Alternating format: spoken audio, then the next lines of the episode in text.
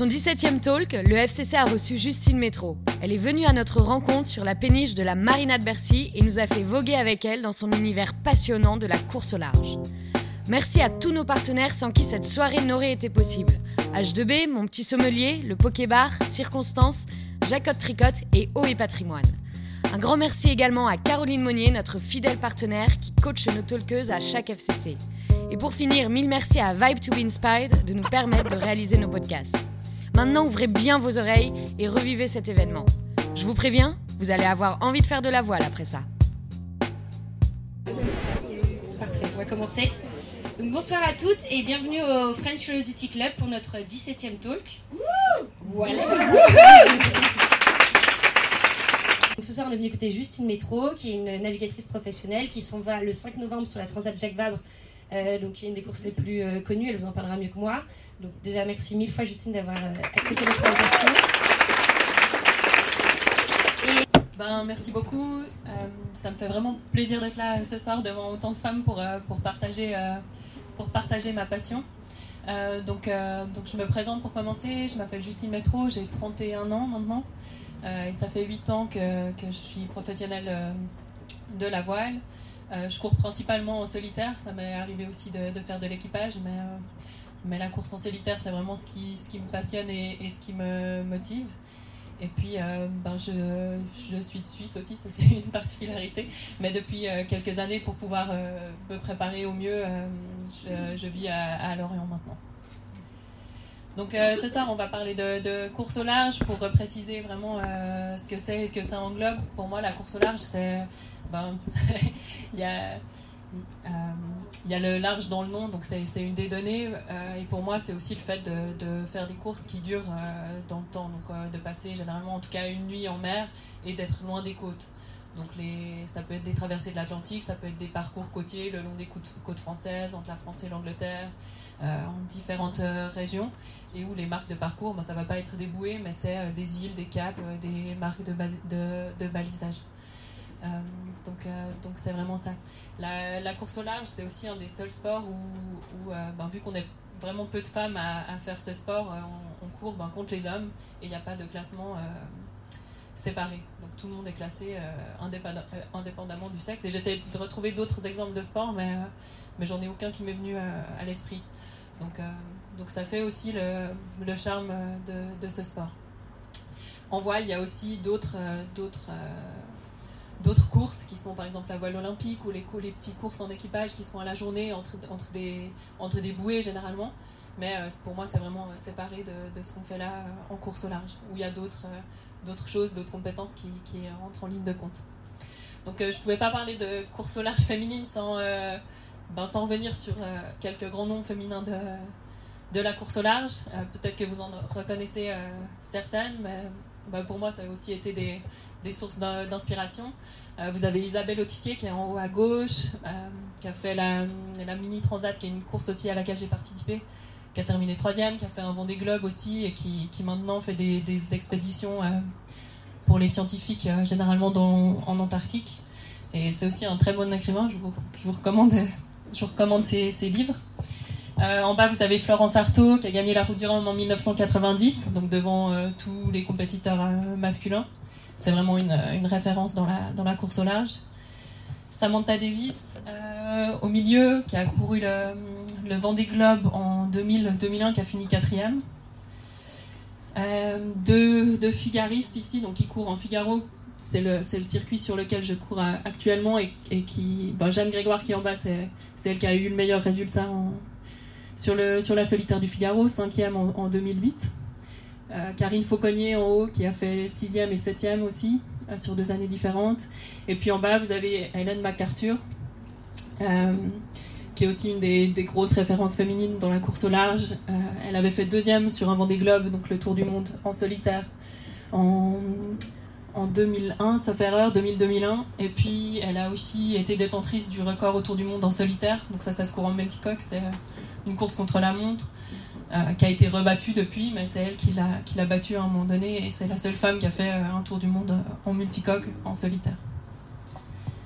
Donc, donc voilà un petit peu pour, pour, les, pour les références, et puis ben, on voit bien quand on, quand on fait le palmarès de ces femmes. Que, ben, bien sûr, il y, a, peu de femmes dans ce sport, on est, on est largement minoritaire, généralement une sur 10 ou des fois même une sur 20 participants, mais qu'il y a eu des beaux, des beaux projets féminins. Et généralement, si les femmes elles sont bien, bien soutenues, bien sponsorisées, qu'elles ont les moyens de, de s'entraîner, de se préparer comme il faut pour les courses au large, ben, ça, donne, ça peut vraiment donner des, beaux projets quand il y a du talent aussi derrière. Donc, euh, pour revenir un petit peu plus sur, euh, sur mon expérience, la première euh, grosse course que j'ai faite, c'était la Mini Transat que j'ai courue en 2013. Bien sûr, on ne se lance pas généralement dans l'aventure comme ça. Il y a un peu de préparation. Il y, a, aussi des coureurs qui, des fois, sur un coup de tête, se, disent Bon, j'ai envie un peu de changer de vie et je vais aller faire ce genre de course. pour moi, ça a été plus, plus un, cheminement un peu classique. J'ai commencé à naviguer sur, sur le lac Léman, du coup. Euh, avec, euh, avec mes parents, avec ma famille. Et puis, euh, mon père organisait aussi des, des croisières en mer de temps en temps, donc ça, ça m'a déjà aussi permis de, toucher un petit peu au large. Mais c'est vraiment à l'adolescence où j'ai fait un, un, camp en fait en mer où on n'était que des jeunes à bord. Et pour moi, ça a été un peu le déclic de, de me dire ah mais c'était vraiment génial, j'ai envie de plus pouvoir passer du temps en mer. Et en parallèle, j'ai commencé à vraiment m'entraîner plus aussi sur, pour le côté compétition. Et, euh, et c'est vraiment ces deux choses, la compétition, mais aussi le fait de pouvoir passer du temps, des, des nuits en mer, d'être au large, qui m'ont donné envie euh, petit à petit de, de, bah, de, faire euh, de plus en plus de bateaux en parallèle de mes études, et puis de, petit à petit bah, devenir professionnel. Généralement, dans le milieu, ça se passe comme ça. En fait, on, navigue énormément à côté, de nos, à côté de nos études quand on est jeune ou quand on est à l'université, et puis bah, petit à petit, on vu qu'on navigue tellement, bah, on arrive à, commencer à se faire payer pour naviguer, et puis on devient petit à petit comme ça euh, professionnel. Donc avant de faire ce projet, moi j'étais professionnel sur un bateau en équipage, ça me, permet de gagner la, ça me permettait de gagner la moitié de ma vie. Et puis, euh, et puis en 2011, fin 2011, je savais que ce projet-là s'arrêtait, euh, que Teamwork, qui est mon sponsor actuel, cherchait un nouveau skipper. Et puis du coup, bah, on s'est rencontrés, et puis j'ai eu la chance de, de, pouvoir partir avec eux pour, pour, préparer, la, pour préparer la mini transat. Donc la Mini Transat, comme je vous disais, c'est une course qui a lieu tous les deux ans. Euh, elle a lieu d'ailleurs en ce moment. En ce moment, les bateaux sont, sont aux Canaries. Euh, peut-être que vous connaissez des gens que vous avez suivis. Ils ont déjà fait la première étape. Euh, quand moi je l'ai faite, c'était, ce parcours-là. On commençait à Douarnenez en Bretagne, on s'arrêtait à Lanzarote et puis on allait jusqu'en Guadeloupe. la première étape, elle dure normalement 8 jours et la deuxième, après, c'est ouais, normalement une, un, peu plus de, un peu plus de 15 jours. Euh, généralement, on commence par cette étape-là quand, on veut faire de la course au large parce que la mini transat, ça se court sur des bateaux qu'on appelle les mini. C'est des tout petits bateaux qui font 6 mètres 50, donc qui sont vraiment pas grands, mais qui sont faits pour pouvoir faire ça, Qui, finalement sont assez marins. Euh, c'est des projets qu'on prépare pendant deux ans. Donc moi, j'ai commencé en 2012 à préparer la mini transat qui avait lieu fin 2013 ça nous laisse le temps ben, de, prendre le bateau en main, de le préparer comme il faut techniquement, d'apprendre à le manipuler, de faire des courses plus petites qui vont nous permettre de nous préparer euh, petit à petit à la, grosse, euh, à la grosse échéance. Donc voilà, là on voit bien la taille du bateau. Euh, ça c'était mes jambes. donc, donc voilà, c'est vraiment pas gros. Et, mais c'est vraiment des super bateaux qui sont légers, qui sont marins. Et on, on, on dit souvent que c'est un petit peu les, mobilettes euh, de la voile. C'est des bateaux réactifs et, vraiment sympas euh, à naviguer. Là, je vous avais mis cette photo-là pour vous montrer un petit peu bah, justement la taille du bateau. On voit bien à l'intérieur que, c'est assez rudimentaire euh, le confort et qu'il y a déjà assez peu d'espace. Et sur une transatlantique, on a aussi ben, du coup pas mal de, matériel embarqué, ne serait-ce que l'avitaillement, la boisson qu'on transporte aussi, et puis du matériel aussi pour réparer s'il y a un problème ou autre. Donc là, c'était en entraînement de base, il n'y a, vraiment pas beaucoup de matériel euh, à, bord. Mais, mais, du coup, après, ça, fait vraiment un espace de vie qui est, assez, euh, qui est assez restreint. Ouais, on peut rester sur l'image d'avant si tu veux, Marie. Donc, euh, donc voilà, la mini transat, c'était vraiment une première étape pour moi. C'est vraiment le, le, projet pour commencer. Petit bateau, petit budget, plus facile de trouver un sponsor. Et puis c'est une première expérience où on dit, ben, la mini c'est un peu l'école de, l'école de la course au large, où c'est la première course, généralement on va essayer d'aller faire ses preuves et voir si ça se passe bien, si on le vit bien, pour pouvoir continuer après euh, sur d'autres projets. Donc moi j'ai eu la chance que ça se passe plutôt bien. J'ai fini deuxième en, en, 2013 et puis ça m'a permis après d'aller d'aller sur, sur d'autres projets. Mais quand je me suis lancée dans ce projet-là, je savais au début quand j'ai signé avec Timor pour faire ce, ce projet, c'était un peu un saut dans l'inconnu. On ne sait pas déjà est-ce que vraiment ça va me plaire, est-ce que je vais être compétente, est-ce que ça va bien se passer? Et puis petit à petit, ben, au bout d'une année, je me suis rendu compte que qu'en fait c'était super, ça me plaisait bien, j'avais fait plutôt des bons résultats sur les, sur les premières courses. Donc c'était encourageant et puis ça m'a donné justement euh, envie de, poursuivre et puis de, de pouvoir euh, continuer à faire ça. Donc euh, suite à cette mini, justement, j'avais fait un bon résultat et puis il y avait un gros projet qui, qui se préparait pendant, pendant ma dernière année de, mini. bah, C'était le, projet de, faire le tour du monde en équipage avec un équipage féminin. Donc ça, c'est ce que j'ai fait en 2014-2015. La Volvo Ocean Race, qui est une grosse course qui a lieu aussi en ce moment. Ça part, euh, la première étape par, euh, par ce week-end de la nouvelle édition. Ça, c'est une course qui a lieu tous les trois ans et c'est un tour du monde en équipage. Euh, donc là, c'est des plus gros bateaux. Et nous, sur l'équipage féminin, on était 11 femmes à bord. Et les hommes étaient, étaient 8. Pour un peu équilibrer le, les forces à bord, parce que pour nous, euh, de manœuvrer le bateau à 8 femmes, ça aurait été vraiment compliqué physiquement. Donc euh, cette fois, c'est un tour du monde, donc c'est vraiment plus, engagé. Ça, c'était le parcours justement de l'édition 2014-2015. Donc euh, toutes les premières étapes, on voit que c'est tous des parcours assez longs. Je crois qu'on a mis plus de 20 jours pour les 6 premières étapes. Après, après le final, ça va un peu plus vite. Mais du coup, c'est un enchaînement d'étapes qui dure environ 25 jours, avec après chaque fois environ 10 jours d'escale et puis on repart. Donc ça laisse vraiment peu de temps de, repos aussi. Toujours généralement entre 3 et 4 jours de vrai repos. Et puis après, il faut commencer à repréparer le matériel, l'avitaillement. C'est aussi, nous, en tant que marins, on est responsable de, de savoir ce qu'on a à bord pour pouvoir euh, repartir. Donc c'est quand même bien, bien engagé au niveau du rythme et, physiquement, euh, c'était vraiment euh, Ouais, ça demande vraiment de l'engagement, mais par contre, c'est une super course parce qu'on on se retrouve à naviguer dans des endroits où on pensait, moi je pensais jamais aller naviguer euh, dans l'océan Indien, par exemple, en remontant vers, euh, vers Abu Dhabi ou vers la Chine, dans le détroit de Malacca, etc. C'est vraiment des endroits hyper particuliers et, euh, moi j'en garde vraiment un super souvenir quoi, au niveau de, des choses qu'on peut voir. Pardon, Par exemple, on croise tout, plein de pêcheurs le long des côtes du Vietnam ou dans l'océan Indien, il y a vraiment beaucoup de, de bioluminescence. C'est le plancton qui scintille.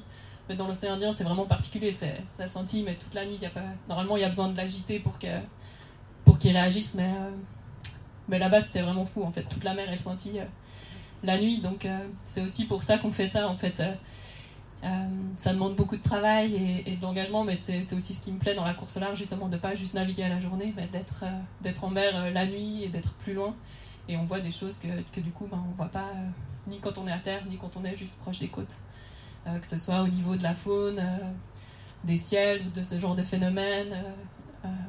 ouais, c'est vraiment particulier. Pour moi, ça, vraiment, ça fait vraiment partie de l'intérêt de ce sport.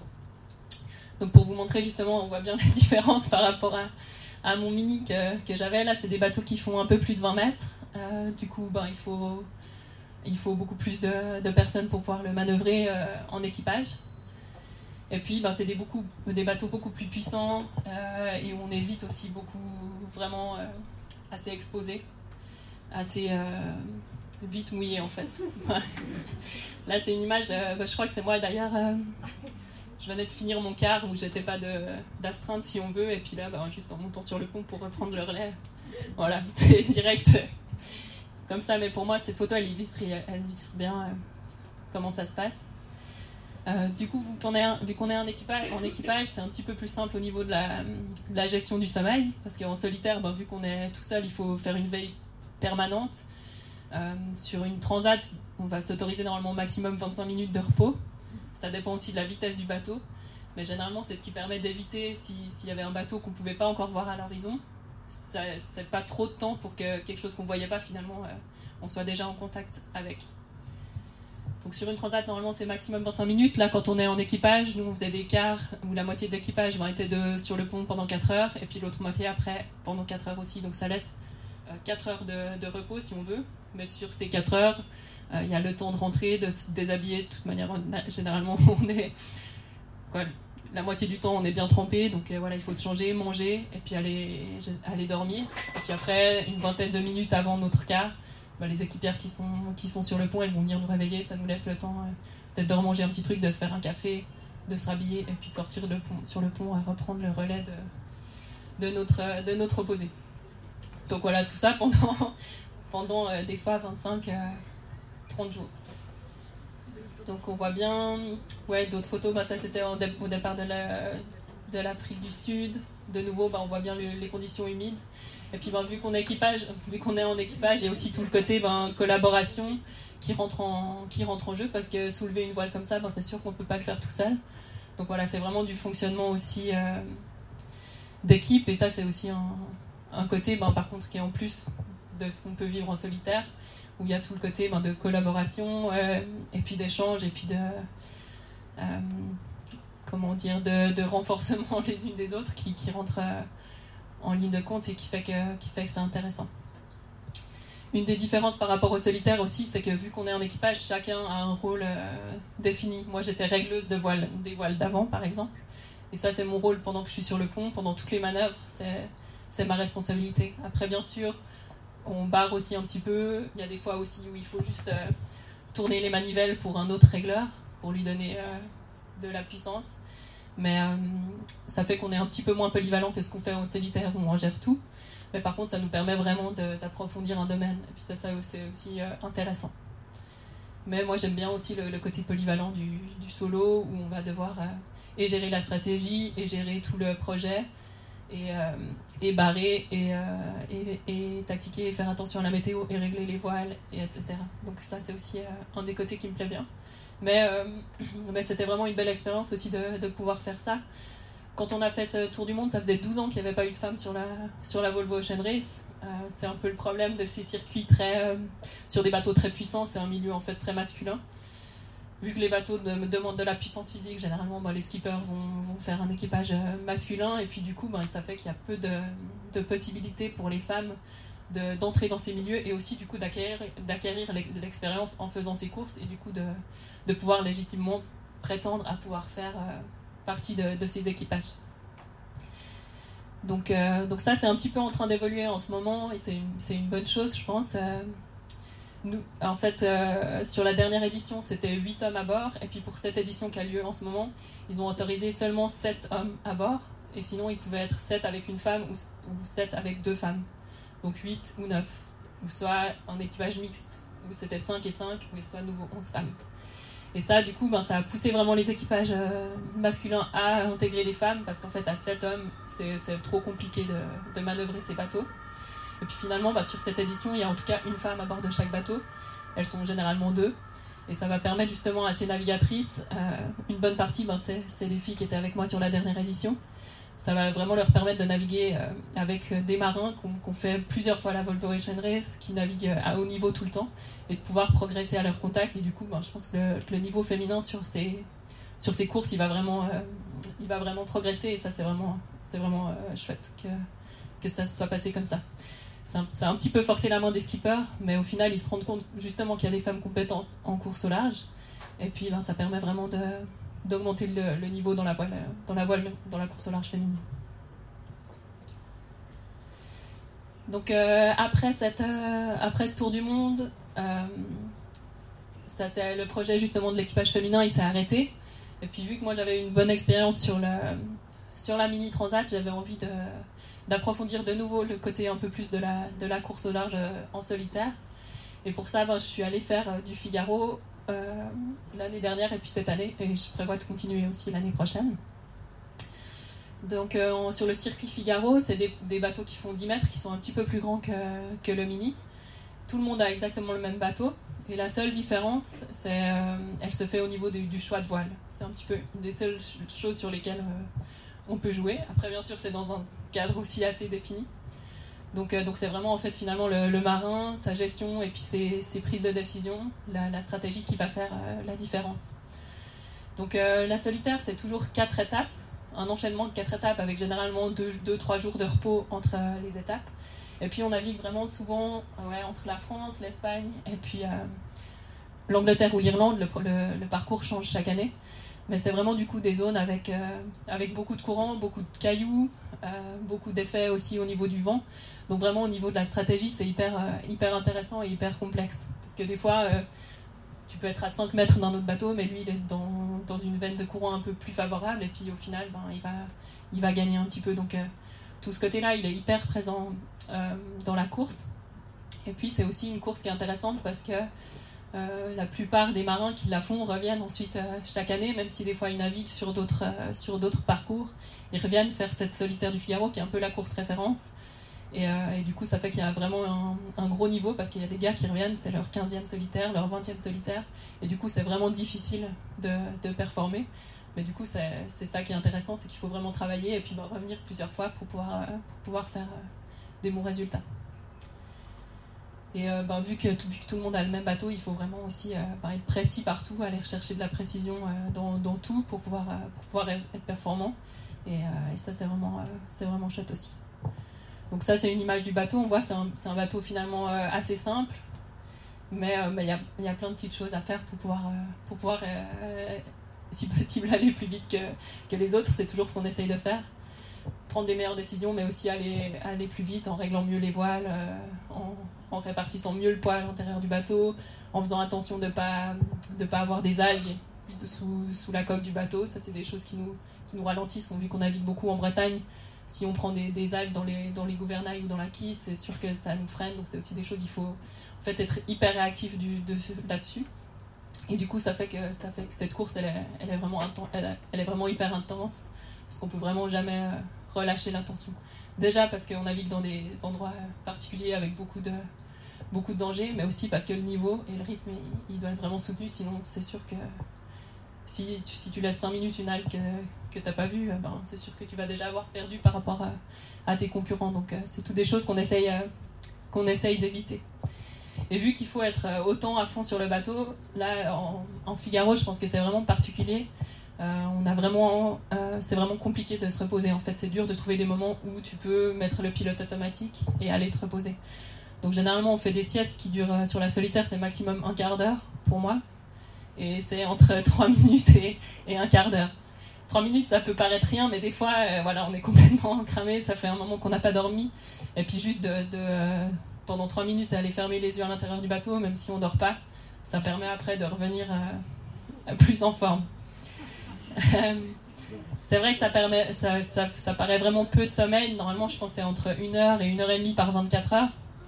Mais mais c'est vraiment à cause de l'intensité de la course qu'on arrive à faire ça. Moi, sinon, à terre, je suis plutôt une bonne dormeuse.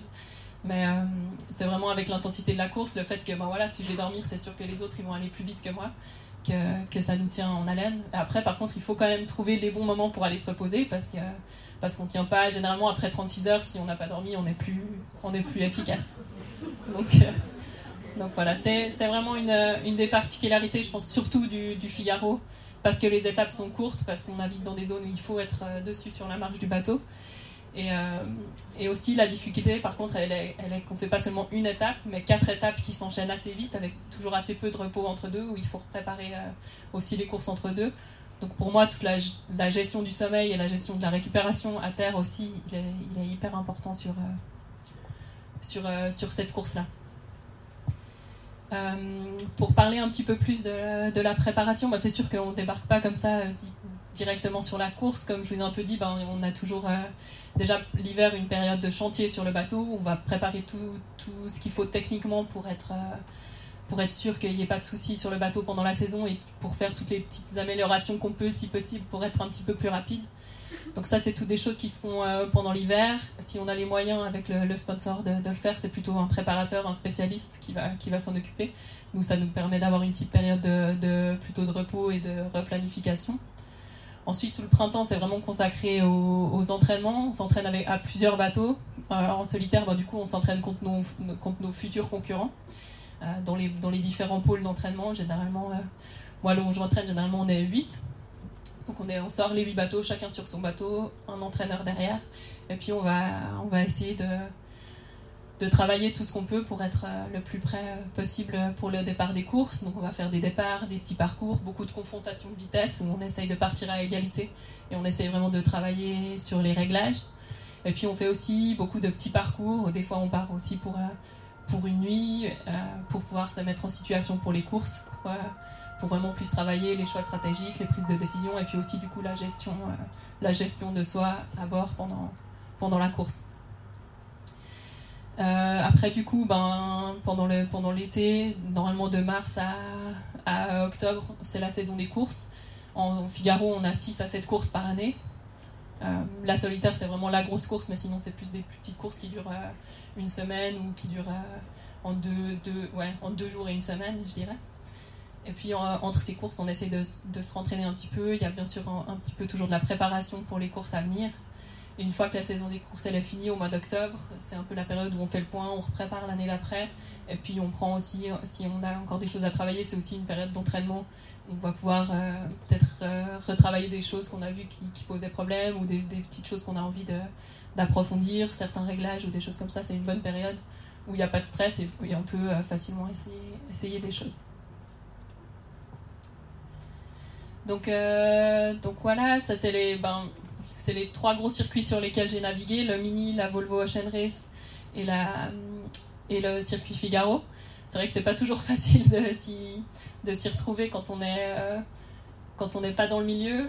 Euh, c'est toujours des bateaux différents, des parcours différents, mais c'est aussi ce qui fait l'intérêt. Justement, tous les projets sont différents et chaque fois il y a des nouvelles choses à apprendre, des nouveaux bateaux, des nouvelles compétences. On navigue avec des, personnes différentes qui vont nous apprendre d'autres choses. Et euh, pour moi, ça fait aussi la richesse de, de, ce sport. Donc euh, pour moi, la prochaine échéance, bah, comme, euh, comme vous disait Margot, c'est la Transat Jacques Vabre qui part le 5 novembre, donc c'est tout bientôt. Et ça, c'est une transatlantique, du coup, du Havre à Salvador de Bahia, et ça, ça se court en double. Donc c'est à deux, et c'est sur un, encore un autre bateau, un classe 40 qui fait 12 mètres, un petit peu plus gros que le Figaro que vous voyez avant. Et pour ça, bah, je, fais, je fais la course avec avec Bertrand Delaine, qui qui est, un autre coureur sponsorisé par Teamwork. Normalement, on a les deux nos projets différents. Euh, mais là, ça va être chouette de pouvoir euh, partager ce, projet euh, avec lui. Et puis, le, de faire du double, c'est plutôt sympa parce que je trouve qu'on a les avantages de l'équipage, mais sans les inconvénients.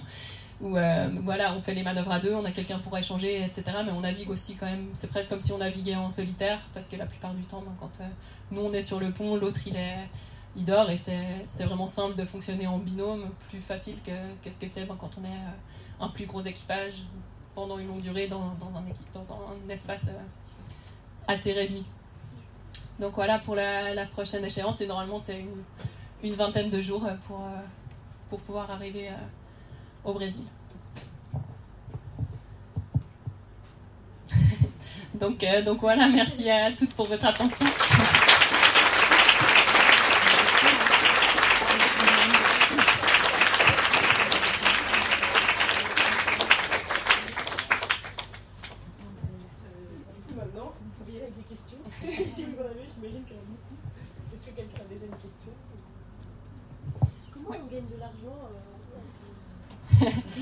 Ouais, alors moi par exemple, si tu as un sponsor, soit moi je suis par exemple employé de mon sponsor, ça c'est une des versions, soit, euh, les skippers travaillent en indépendant et sur, le budget qui, leur est alloué par leur sponsor, ils se réservent une partie à leur salaire.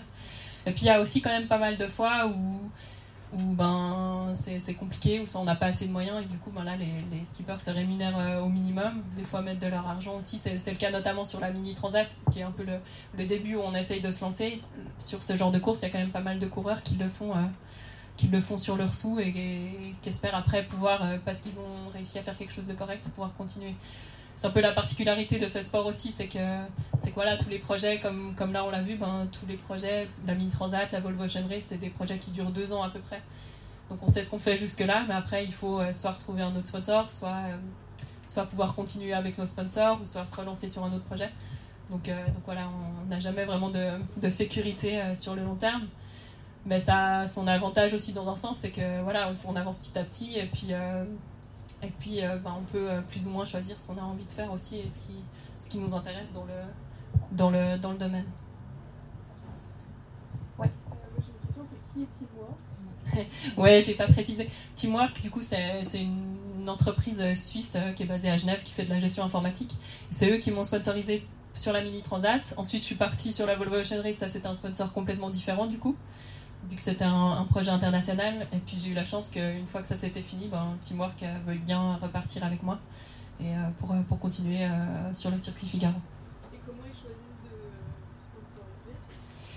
Euh, bah, généralement, c'est soit du contact, soit des, rencontres. Là, moi, ils m'ont sponsorisé parce qu'ils cherchaient un, nouveau skipper. Moi, j'avais déjà navigué avec, euh, avec, certains de leurs coureurs qui me connaissaient bien, qui savaient que ça se passait bien. Et c'est plus par cette relation euh, que ça s'est fait.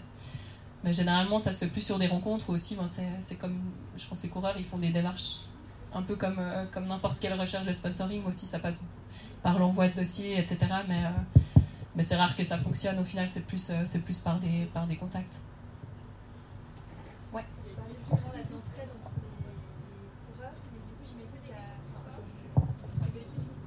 Est-ce que vous pouvez. Vous devez tous vous connaître euh, dans, le, dans le milieu. Est-ce qu'il y a beaucoup de compétitions? Est-ce que l'ambiance est bonne? Euh, Est-ce que vous vous entraidez justement enfin, avec d'autres équipes? Est-ce que c'est dur ou c'est euh, alors non, il y a, pas mal d'entraide. Je pense surtout sur le, circuit mini, par exemple, où les gens commencent, où il y a encore vraiment ce côté un peu aventure qui est, qui est préservé. Là, il y a pas mal d'entraide entre les coureurs, pas mal d'échanges aussi, des fois même à, la radio. Après, plus ça se professionnalise, moins il y a d'échanges. Mais si quelqu'un a un gros souci, une grosse casse, etc., ça arrive par exemple des fois sur le circuit Figaro s'il y a une collision. Euh, si ça arrive, euh, quoi, la plupart du temps, euh, le préparateur du, bateau qui a été endommagé, il va avoir de l'aide des préparateurs, des autres coureurs qui vont aller aider et tout faire pour que le bateau puisse repartir le jour d'après. Donc il y, a quand même vraiment de, de l'entraîne à ce niveau-là. Je pense que c'est entretenu un peu par le fait aussi qu'on s'entraîne ensemble pendant l'hiver. Bien sûr pas avec tous les autres coureurs, mais il y a aussi cette démarche-là où on essaye de progresser ensemble et puis après, bien sûr, le jour de la course, tout le monde court pour, pour soi-même, mais, mais il y a un peu de ça aussi. savoir si tu souhaiterais un jour participer au Vendée Globe. Euh, ouais, bien. oui, c'est une, c'est une course à laquelle, euh, à laquelle je pense depuis un certain temps. Euh, je suis à la, recherche de partenaires pour pouvoir euh, peut-être participer à la prochaine édition. Mais c'est des budgets qui sont, qui sont pas mal supérieurs à, ceux que j'ai aujourd'hui. Et du coup, il faut trouver d'autres partenaires pour pouvoir, pour pouvoir prétendre à faire cette course. Et c'est vraiment ça la, grosse difficulté. Et puis ben aussi, bien sûr, pour moi, je, ne voulais pas me lancer sur cette course sans avoir euh, acquis l'expérience avant avec des projets plus petits qui me permettent euh, aujourd'hui potentiellement de prétendre à pouvoir faire euh, un Vendée Globe. Mais d'avoir eu l'expérience, d'avoir accumulé de l'expérience avant.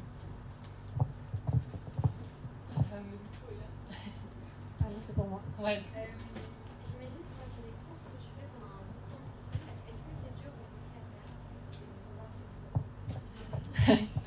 ouais, c'est sûr que c'est particulier. Euh, bon, sur, sur la plupart des circuits, maintenant, il y a quand même pas mal d'échanges avec la course. Je pense que si vous avez vu le Vendée Globe ou toutes les grandes courses, en fait, il y a même une exigence de la part de l'organisation de course. Il y a des, tu dois envoyer tant de photos par jour, tu dois appeler euh, tant de fois, tu dois envoyer tant de vidéos, une vidéo tous les deux jours, etc. Donc euh, le skipper, il est plus vraiment seul aujourd'hui. Sur la mini transat, par contre, t'as pas de, contact avec la terre. Ça fait encore c'est un peu la particularité de cette course aussi, où tu n'as pas d'échange. Mais c'est vrai que je pense sur les grosses courses, du coup, c'est un peu difficile euh, de décrocher vraiment de, de, la vie à terre. Mais, euh, mais moi, c'est quelque chose que j'aime bien quand même dans, les courses où on n'a pas de contact avec la Terre, c'est qu'en fait, pendant euh, tes, tes 4 jours de course ou ta transatlantique, tu, tu sais pas ce qui se passe dans le monde, tu sais pas ce qui se passe pour tes proches, tu es vraiment juste là, toi, avec ton bateau, dans, dans la nature. Et en fait c'est super euh, ouais c'est quelque chose que j'aime bien quoi. En fait quand tu reviens à terre tu dis ah ben c'était chouette ce moment un peu hors du temps où t'as pensé à rien d'autre ou juste ta priorité c'était juste d'aller vite de naviguer bien etc et euh, je pense qu'aujourd'hui c'est des moments qu'on vit plus trop où on est ouais où il y a tellement de tellement d'échanges tout le temps etc et en fait euh, je pense que c'est important des fois d'arriver comme ça à se, à se retirer un petit peu du monde quoi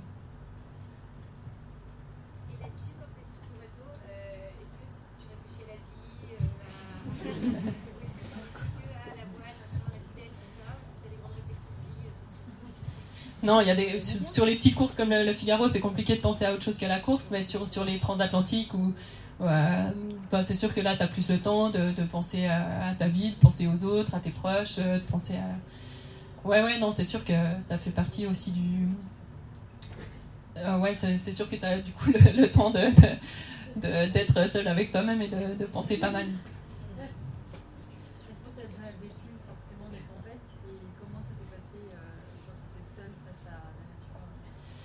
Ouais, alors est-ce que j'ai déjà vécu des tempêtes et comment ça se passe euh, ben, Bien sûr, euh, on vit, des, coups de vent, ça arrive pas non plus tous les jours, mais c'est des choses euh, pour lesquelles on se prépare aussi, on s'entraîne. Donc en fait, finalement, quand ça arrive, on, est plutôt, prêt. Après, c'est sûr que c'est sûr que des fois, ben voilà, il faut faire le gros dos. C'est toujours la nature qui est la plus forte au final. Et puis, ben, il faut essayer de, de, jouer au mieux avec, de, réduire la toile, d'anticiper, de ne pas se mettre en danger, euh, de se positionner au mieux par rapport euh, au système météo, etc. Mais, euh, mais ouais, c'est sûr. Hein. Ouais, je pense que c'est quelque chose qui s'apprend. Et puis aujourd'hui, on a aussi des, des moyens météo qui, qui nous permettent d'éviter ces grosses choses. Là, les prévisions aujourd'hui, elles sont, elles sont plutôt fiables. je pense de moins en moins, on se retrouve vraiment confronté à des situations trop dangereuse. je pense que c'est aussi avec l'expérience petit à petit que tu apprends à, à, gérer tout ça et puis à faire, à faire attention euh, à toi et au bateau. Est-ce qu'il y a des endroits euh, vraiment, connus, enfin, qui sont vraiment connus pour être euh, très sensibles ou dangereux pour les navigateurs? Plus, ouais, plus dangereux, bien sûr, bah, c'est les mers du Sud. Hein. C'est là où il y a les, les gros vents de l'Atlantique qui sont arrêtés par rien, parce qu'ils font le tour de, de l'Antarctique. Donc c'est là les zones les plus, les plus vantées. Et puis euh, du coup, il y a le plus de vagues aussi. Et bah, il y a aussi le danger des glaces.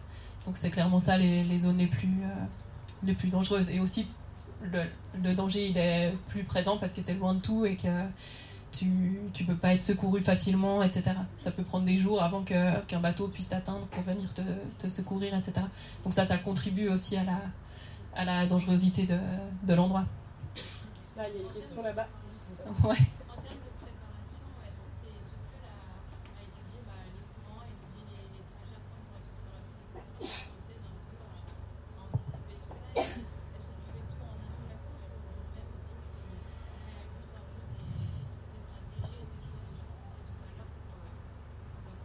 Ouais. Alors ça, ça dépend un petit peu les règles, elles sont différentes sur les différentes courses sur lesquelles on, on court. Mais en Figaro, euh, on ne peut pas reprendre d'informations une fois qu'on est parti. Donc euh, on, se prépare euh, avant la course, on va travailler avec un routeur qui est un petit peu un spécialiste en météo et qui est un spécialiste pour, pour guider les, navigateurs sur le parcours. bien sûr, nous, on étudie le parcours aussi, mais il y a des échanges avec ce routeur qui, travaille généralement avec plusieurs coureurs, qui va aussi nous, nous conforter dans, nos choix ou nous, nous dire ce qu'il pense. Et puis une fois qu'on est parti, ben, le jeu, ça va être de, de regarder est-ce que ce qui était prévu, ça correspond vraiment à la réalité? Des fois, c'est, des fois, c'est proche, des fois, c'est exact, et des fois, c'est, c'est pas du tout ce qui était prévu. Donc, euh, donc voilà, après, on va essayer de jouer au mieux avec, euh, avec euh, ce qui était prévu, puis ce qui se passe finalement réellement. Et, voilà. Et il y a d'autres courses, ben, sur le Vendée Globe par exemple, ils ont pas le droit, ils ont le droit d'être routés bien sûr avant la course, mais plus pendant, ce qui est le cas aussi pour nous. Pendant, ils doivent se, débrouiller euh, tout seuls, mais par contre, ils peuvent reprendre des fichiers météo, des cartes satellites, etc. avec, euh, avec euh, une connexion. Mais ouais, ça, ça, dépend un petit peu des, circuits. Mais il y a quand même encore beaucoup, la plupart des, courses, une fois que, une que tu es parti, c'est au marin de faire sa propre stratégie. Mais c'est des choses aussi auxquelles on se forme pendant l'hiver avec des journées de formation où on va réétudier, par exemple, on va réétudier toutes les zones du parcours de la solitaire de l'année qui, qui vient pour, euh, pour avoir un petit peu anticipé les zones sensibles et les choses auxquelles il faut faire attention. Ces routeurs, ils savent bien, ah ben, quand tu as telle condition, ça passe plutôt de ce côté que de celui-là, etc. C'est des choses qu'on travaille euh, pas mal en amont pour le jour J, pas devoir trop réfléchir parce que, parce que généralement, tu es un peu fatigué, puis tu réfléchis plus aussi bien que, que ce que tu réfléchissais euh, tranquillement, tranquillement chez toi ou tranquillement pendant l'hiver.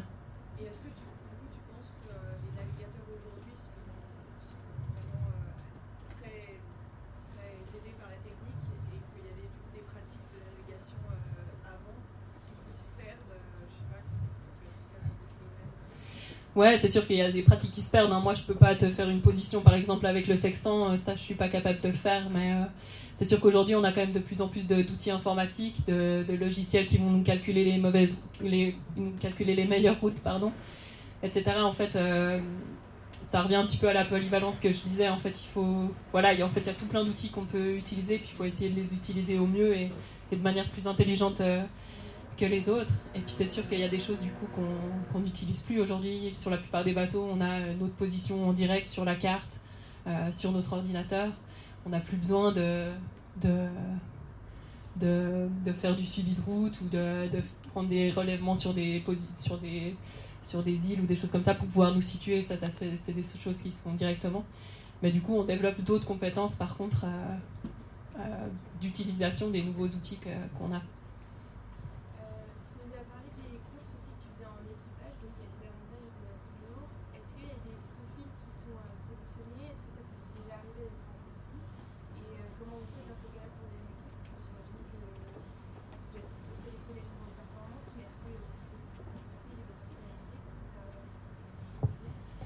Ouais, ouais, ben, par exemple, si on prend l'exemple de la Volvo Ocean là, il y avait une sélection qui a été faite euh, pour pouvoir faire l'équipage. C'est sûr que les gens qui sélectionnent, ils font attention aussi à, prendre des, profils qui peuvent euh, fonctionner euh, en équipage, pas des trop grosses individualités, sinon ça, probablement ça, ça, peut poser problème. après, ben, sur le, sur le cas par exemple de l'équipage féminin, il y a quand même peu de femmes qui ont vraiment de l'expérience en course au large etc. Donc, euh, tu n'as pas non plus énormément, euh, énormément de, choix. Et du coup, ben, il faut aussi que tout, le monde fasse l'effort euh, à bord pour que ça se passe bien. Et si vraiment il y a des gros problèmes, ben, ça va être géré avec de la médiation, avec aussi on essaye de faire un peu de, de team building, des choses comme ça, pour apprendre à se parler et faire que, que les choses se, se, passent facilement plutôt que, que d'aller dans la difficulté. Mais c'est sûr que sur des, grosses courses comme ça, ben surtout sur le, Tour du Monde en équipage, où tu es pendant, pendant 9 mois en course, nous on s'était entraîné pendant 8 mois avant, fait vraiment une grosse période de, de promixité. Tu vis aussi dans un petit espace, tu partages ta banette avec quelqu'un d'autre. Euh, etc. Donc euh, c'est sûr que c'est pas facile euh, de, s'entendre avec tout le monde et que potentiellement à un moment donné il peut y avoir des frictions, mais mais je pense que finalement pour nous ça s'est plutôt bien passé et juste parce que tout le monde a, a pris sur soi puis voilà, tu es là pour faire marcher le bateau, tu es là pour que ça, marche le mieux possible pour tout le monde aussi. Donc, euh, donc finalement, ça se fait assez bien. Une dernière question, et après, euh, on enchaînera sur le dîner, là. Et puis vous pourrez continuer à poser des questions à Justine euh, en plus petit groupe. Ouais, je vous réponds volontiers après s'il y a d'autres choses. Et une dernière question.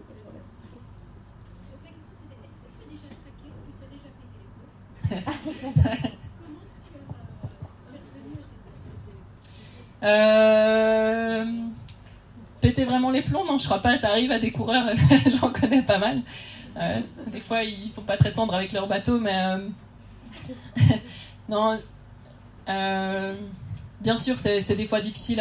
Il y a des, situations, difficiles où, par exemple, on se retrouve dans une zone sans vent, où, où on a fait, pris une mauvaise décision, on perd beaucoup de terrain, euh, etc. Et c'est des, choses qui sont pas faciles à gérer parce que voilà, parce qu'on est tout seul, parce que ça fait longtemps qu'on est en mer, et parce qu'on est généralement quand même assez fatigué.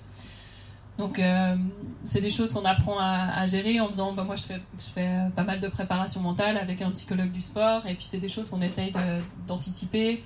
Euh, d'améliorer nos, manières de penser en fait euh, quand il y a des, par exemple des situations ou des imprévus. Comment est-ce que je réagis? Est-ce que est-ce que j'agis dans l'urgence? Est-ce que pendant des heures je me dis euh, que je suis nulle, que que j'aurais pas dû faire ce que je fais? Voilà, on essaye de d'anticiper ça, de, même des fois d'anticiper exactement telle situation, si j'ai ça qui m'arrive, comment je réagis, si ça se passe pas comme je voulais, qu'est-ce que je fais, etc. Et, et aussi, bah, la particularité de la voile, c'est qu'on est quand même dans quelque chose un peu d'aléatoire, on, ne gère pas tout. Euh, bien sûr, on a des prévisions, etc. Mais il y a des fois, les choses, elles se passent pas comme, euh, prévu. Et puis finalement, bah, peut-être qu'on marche pas aussi bien que ce qu'on aurait voulu. Mais, euh, mais on a quand même donné tout ce qu'on pouvait. Donc il faut aussi ben, se donner, je pense, en préparation mentale, on fait aussi pas mal ça, d'avoir des objectifs clairs sur chaque course, qui sont pas des objectifs de résultat. Parce que le résultat, on le gère pas. On gère pas la performance de nos concurrents on gère juste ce que nous, on est capable de faire et d'essayer de, le faire au mieux. Donc ça, c'est des choses sur lesquelles euh, ouais, on essaye de, travailler pour, se préparer mieux et du coup pour aussi vivre toutes ces situations mieux et tout ça, de, mieux les gérer, d'être plus solide, ça nous permet, ben, pour moi c'est sûr, ça nous permet d'être vraiment plus performant. Pour moi, c'est une, part importante de notre sport parce qu'on est tout seul et parce qu'il y, y a, un état de fatigue assez avancé la plupart du temps. Voilà. Merci beaucoup.